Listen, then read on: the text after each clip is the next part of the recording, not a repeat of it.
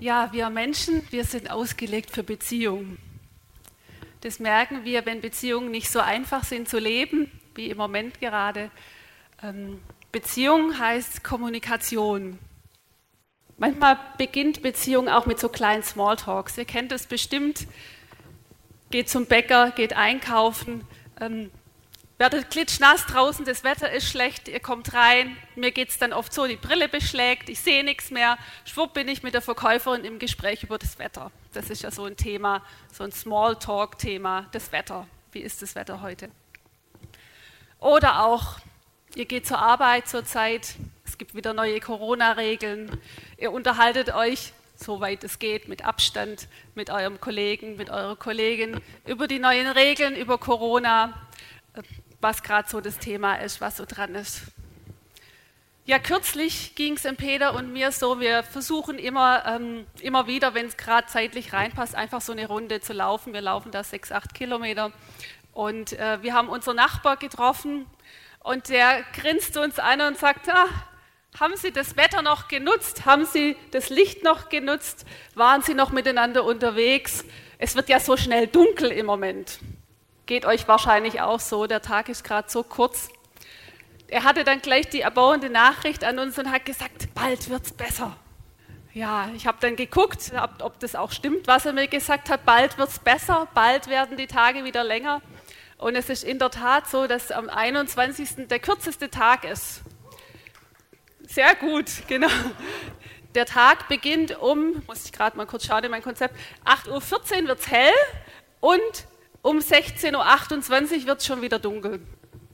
Ich bin ein Mensch, der das Licht liebt. Ich weiß nicht, wie es euch geht, ob ihr auch das Licht liebt. Ich genieße es im Sommer, wenn die Tage so lang sind, wenn es dann noch warm ist, dann ist es noch besser.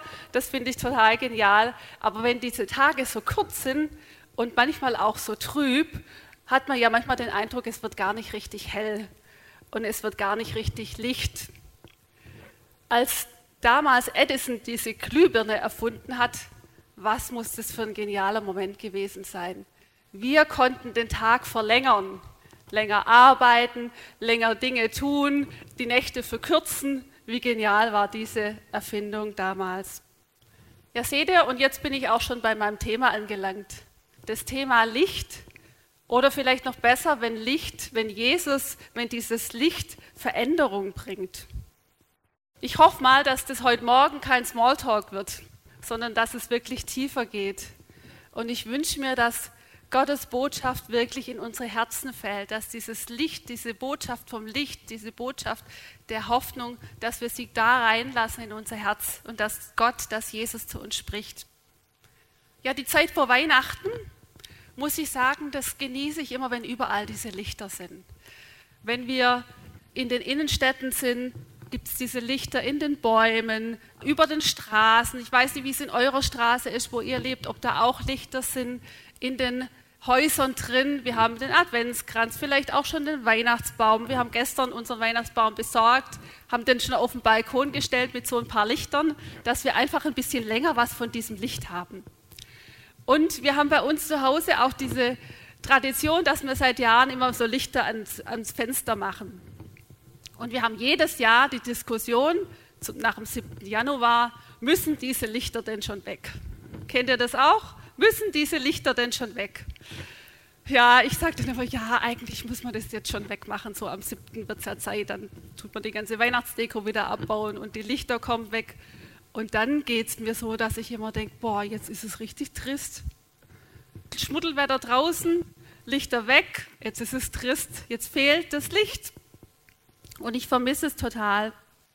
Ich habe in der Bibel, in meinem Bibelprogramm gefunden, dass dieses Wort 159 Mal vorkommt. Habe es eingegeben, sagte mir 159 Treffer. Wenn wir schauen, ganz am Anfang der Bibel, schon im Alten Testament, im ersten Mose, sprach Gott, es werde Licht. Und Gott hat dieses Licht geschaffen. Und wenn wir weiterlesen, erst erschuf Gott dieses Licht als eins und dann lesen wir weiter und dann erschuf er Sonne, Mond und Sterne. Auch diese, diese ähm, Zeit war damit erschaffen. Diese Wechsel von Dunkelheit, von Licht wurde damit erschaffen. Und wir wissen alle, Wo kein Licht ist, gibt es kein Leben. Wenn ihr eine Pflanze immer nur im Keller lasst, sie zwar gießt, ihr vielleicht auch Nährstoffe zuführt, aber sie bekommt kein Licht, was passiert? Die Blätter fallen ab, sieht nicht mehr schön aus. Ja, Gott, Gott selbst ist Licht und Gott, bei ihm ist keine Finsternis und keine Dunkelheit. Und wisst ihr, was das Geniale ist? Wir denken ja alle so in Eco- und Energiesparen, was total wichtig ist. Aber Gott, der denkt nicht in Eco-Modus. Gott, der hat keinen Eco-Modus, keinen Energiesparmodus, weil sein Licht ist unendlich. Und sein Licht hat kein Ende. Wir lesen im 1. Johannes 1, Vers 5, da steht, dass Gott Licht ist und in ihm keine Finsternis. Ich möchte heute aber nicht um über Sonne, Mond und Sterne reden. Naja, im Prinzip könnte man schon ein bisschen sagen, weil ich rede eigentlich über den Stern von Bethlehem. Und dieser Stern, dieses Leuchten, was bis heute Auswirkungen hat, bis heute in unsere Welt heute, in unser Leben heute eine Auswirkung hat oder haben kann. Der Jesus, Licht der Welt. Im Johannesevangelium finden wir diese Ich bin-Worte. Ich weiß nicht, ob ihr alle schon mal von diesen Ich bin-Worten gehört haben, aber da sagt Jesus über sich selbst, ich bin das Brot des Lebens, ich bin das Licht der Welt, ich bin die Tür, bin der gute Hirte, ich bin die Auferstehung und das Leben, ich bin der Weg und die Wahrheit und das Leben. Und ich möchte heute darüber sprechen, um Jesus, das Licht des Lebens, das Licht der Welt. Wir finden dazu auch ähm, einen Vers in Johannes 8, Vers 12, wo Jesus das selbst über sich sagt. Ich bin das Licht der Welt. Wer mir nachfolgt, wird nicht in der Finsternis wandeln, sondern wird das Licht des Lebens haben. Ich habe mal nachgeschaut, in welchem Umfeld Jesus diese Aussage getroffen hat, diesen Satz gesagt hat. Und es war diese Zeit des Laubhüttenfestes. Das Laubhüttenfest ähm, wurde immer so September, Oktober gefeiert oder wird heute auch noch gefeiert. Das ging immer über mehrere Tage. Und es wurden Laubhütten gebaut und dieses Fest dient der Erinnerung an diese Zeit in der Wüste, wo Gott mit dieser Feuersäule und mit dieser Wolkensäule sein Volk begleitet hat durch diese Wüstenzeit mit, diesem, mit dieser Wolkensäule und mit dieser Feuersäule. Es war so, dass Jesus zunächst seine Jünger allein geschickt hat auf dieses Fest. Er wurde vermisst auf diesem Fest, aber er wusste einfach, seine Zeit war noch nicht so weit und er wusste, ähm, dass er um, um sein Leben fürchtete. Und er hat sich nach einiger Zeit dann aber doch entschlossen, zu diesem Fest zu gehen im Verborgenen. Das heißt, man hat ihn nicht erkannt. Die Leute haben ihn nicht erkannt. Ähm, er war da und er hat gelehrt im Tempel. Und die Leute waren total überrascht über diesen Menschen, diesen Mann, der da gelehrt hat, was der gesagt hat. Aber sie haben ihn nicht erkannt. Und mitten in diesem Feiern sagt Jesus diesen Satz, ich bin das Licht der Welt, wer mir nachfolgt, wird nicht wandeln in der Finsternis, sondern wird das Licht des Lebens haben. Licht, Finsternis, Leben. Ich habe ein bisschen nachgeschaut, was diese Begriffe oder für was diese Begriffe in diesem Zusammenhang stehen. Das Wort Licht steht für das Sonnen- oder Tageslicht, bei dem man Dinge sehen kann, Dinge erkennen kann und dieses Licht des Lebens ermöglicht. Phos, das ist äh, aus dem Griechischen, das ist ein Lichtträger oder auch eine Lichtquelle, wie ein Feuer oder wie Sonne, Mond, Sterne. Dann haben wir diese Finsternis. Diese Finsternis bezeichnet in diesem Zusammenhang diese, dieser ähm, Machtbereich Satans, das Unglück und das Verderben. Und dieser ähm, ist also kein bildlicher Ausdruck für die Sünde, sondern eher für die Folgen die daraus passieren. Dann haben wir noch das Leben. Da finden wir diesen griechischen Begriff Zoe. Das ist so ein total geniales Wort. Das ist, das ist ein Lebensprinzip in Geist, Seele und Leib, also so allumfassend. Und Zoe ist das höchste Gesegnetsein eines Geschöpfes. Durch die Gabe des göttlichen, des ewigen Lebens. Ich möchte euch in zwei Begebenheiten mit hineinnehmen, die zeigen, was passiert, wenn Licht verändert. Da haben wir einmal diese Heilung eines Blindgeborenen.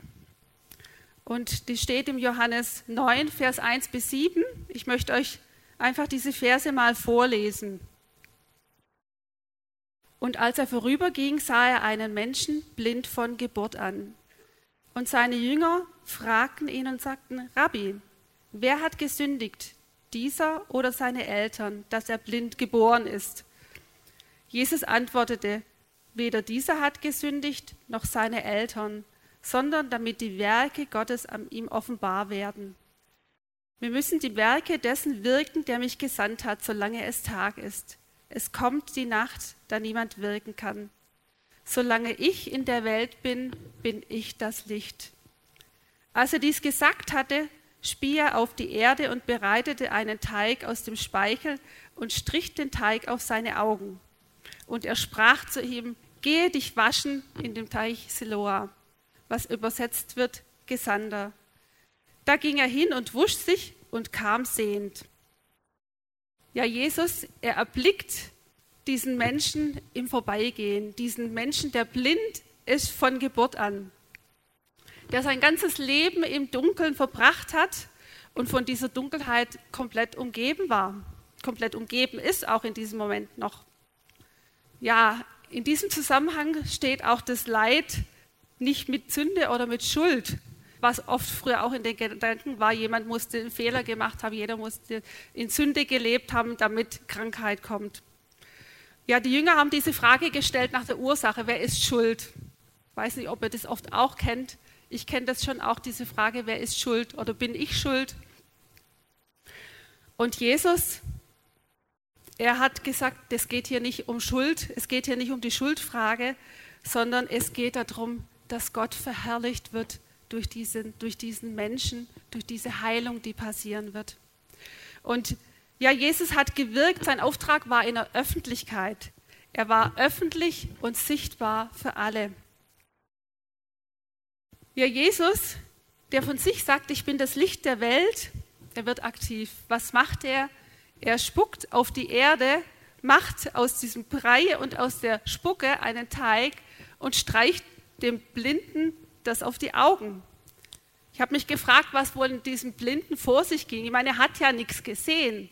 Ihr, wisst ihr, ich habe mir überlegt, er hat gehört, dass da war Jesus, er hat gehört, da war noch mehr, aber er hat ja gar nicht gesehen, was passiert ist. Vielleicht hat er gehört, wie, wie jemand auf den Boden spuckt. Aber er wusste, wahrscheinlich, er wusste ja gar nicht, wie ihm geschieht, als plötzlich da Jesus, Jesus würde ihm ja wahrscheinlich nicht gesagt haben, ich, was er jetzt aktiv macht. Also das kam mir so beim Vorbereiten, dachte ich, der wusste gar nicht, wie ihm geschieht. Ja, und danach, nachdem Jesus es gemacht hat, schickt er ihn und sagt, geh zu diesem Teich Siloa und wasch diese Pampe da von deinen Augen runter. Und eigentlich hat es mich total überrascht, dass der Mann das gemacht hat. Gut, er wahrscheinlich wollte das auch wieder wegmachen, diesen Teig da auf seinen Augen. Ähm, aber ich ich habe mich gefragt, hat er erwartet, dass er danach wieder, sieht? Hat er erwartet, dass er danach wieder Augenlicht hat? Ja, dieser Mann, er war gehorsam, er hat sich das, diesen Brei von den Augen gewaschen und er kam sehend zurück. Und der Mann konnte zum allerersten Mal sehen, was muss das für ein Moment gewesen sein in, diesem, in, dem, in dem Leben von diesem Menschen. Ich finde es sehr interessant, weil er konnte auf zwei Arten sehen.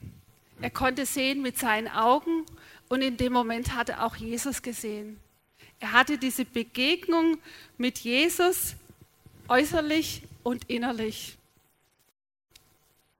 Er hatte eine Begegnung von der Finsternis, von dieser kompletten Dunkelheit zu dem Licht. Das war ein Wendepunkt für diesen Menschen. Wisst ihr, der war vorher Bettler, der konnte nicht arbeiten, der hat ja nichts gesehen. Er saß, war abhängig von Leuten, war abhängig, dass ihm jemand hilft. war abhängig, dass ihn jemand geleitet.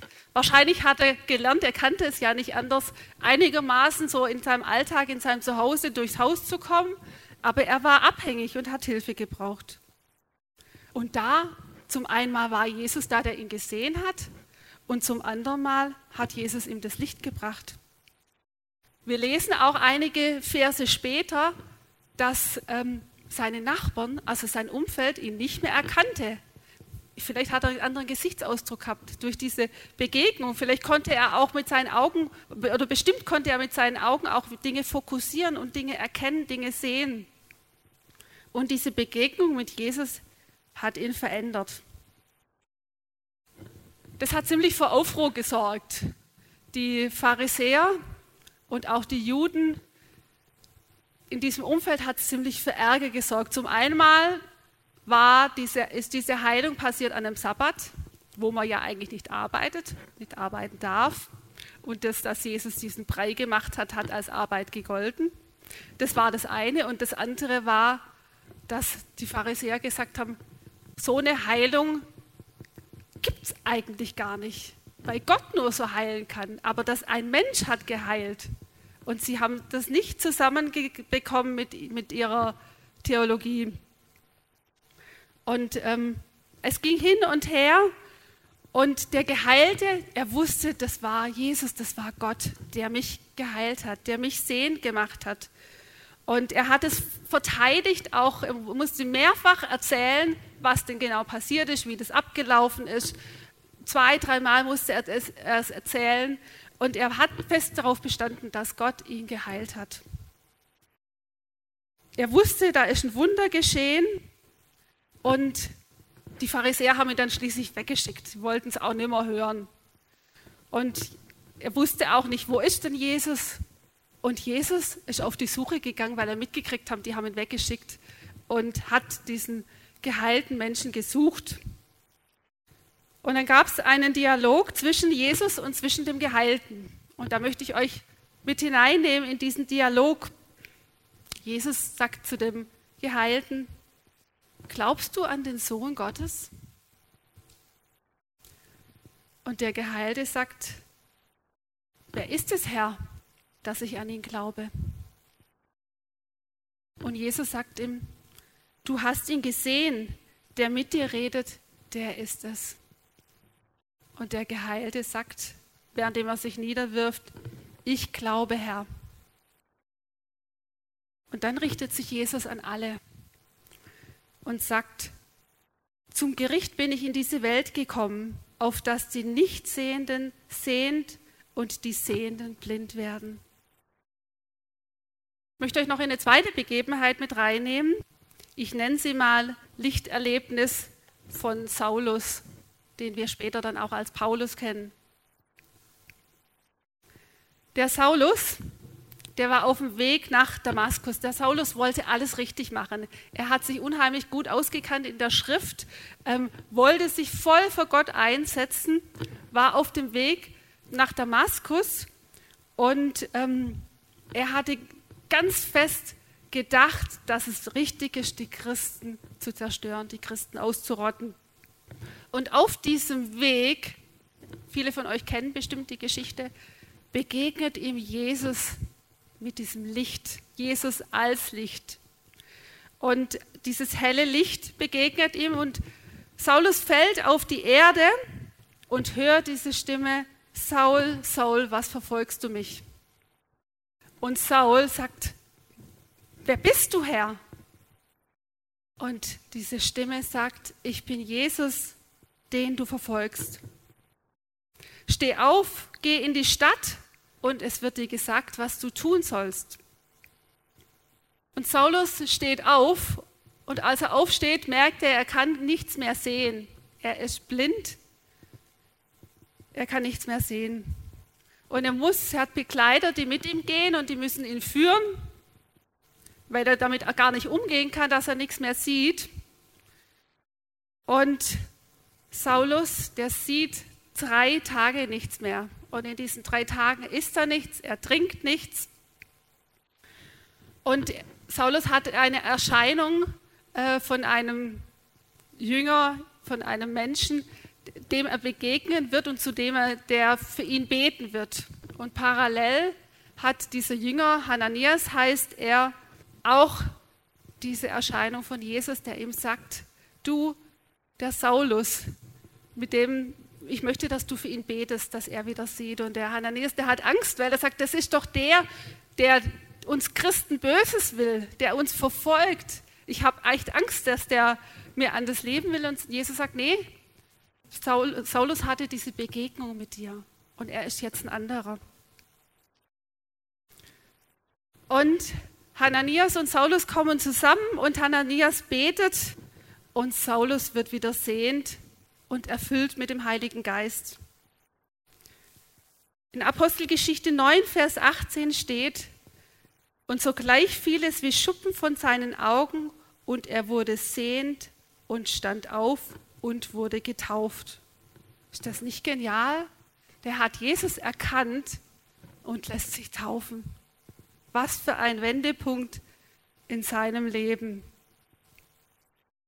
Ja, diese zwei diese beiden Begebenheiten, die könnten die unter Überschrift tragen, Jesus bringt einem Blinden Licht.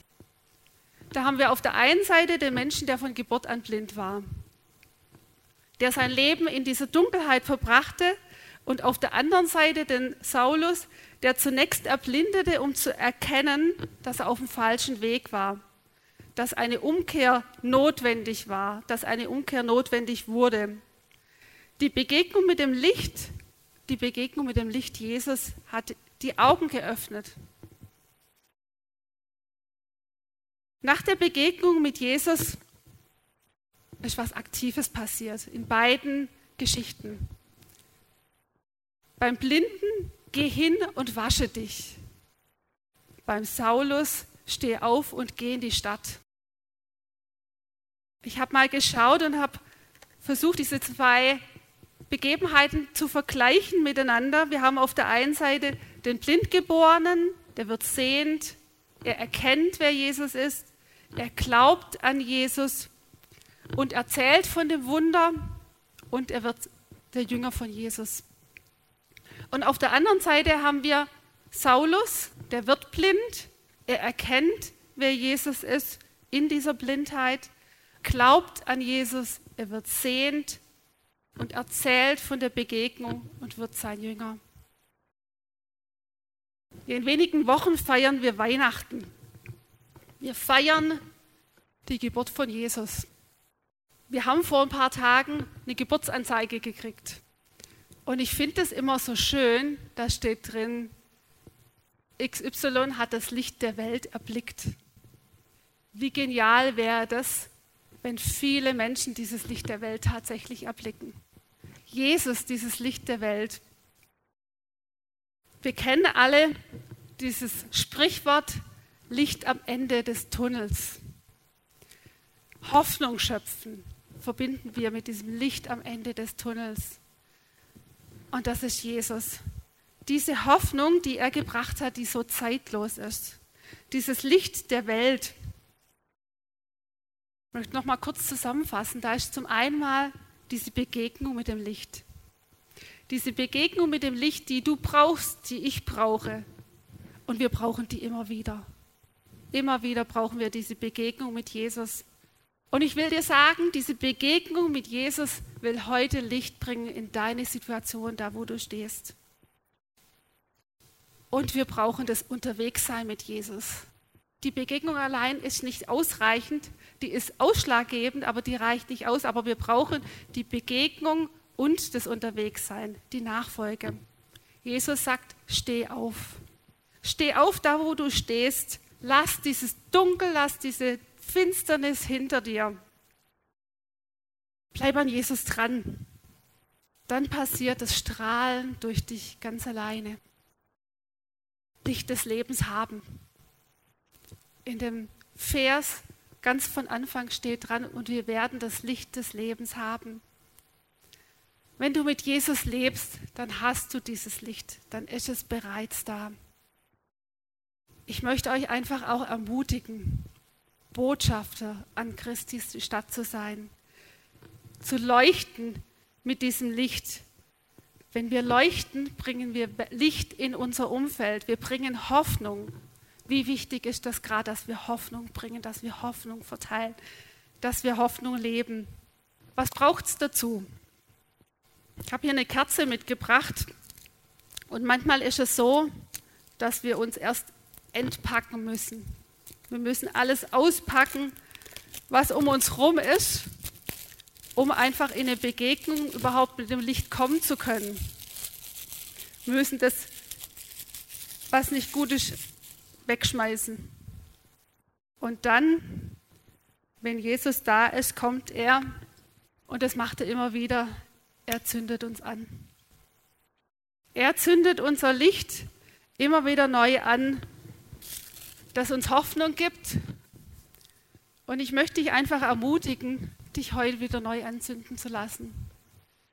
Weiß nicht, wie deine Flamme heute aussieht, ob sie ganz klein ist oder ob sie ganz groß ist, ob sie kurz vorm Ausgehen ist oder ob sie ganz hoch scheint. Aber dieses Licht heute einfach wieder aufzunehmen, dich wieder anzünden zu lassen. Ja, du kannst nicht aus dir selbst heraus leuchten, aber du kannst Jesus durch dich strahlen lassen, durch dich leuchten lassen und damit ein Licht bringen in diese Welt.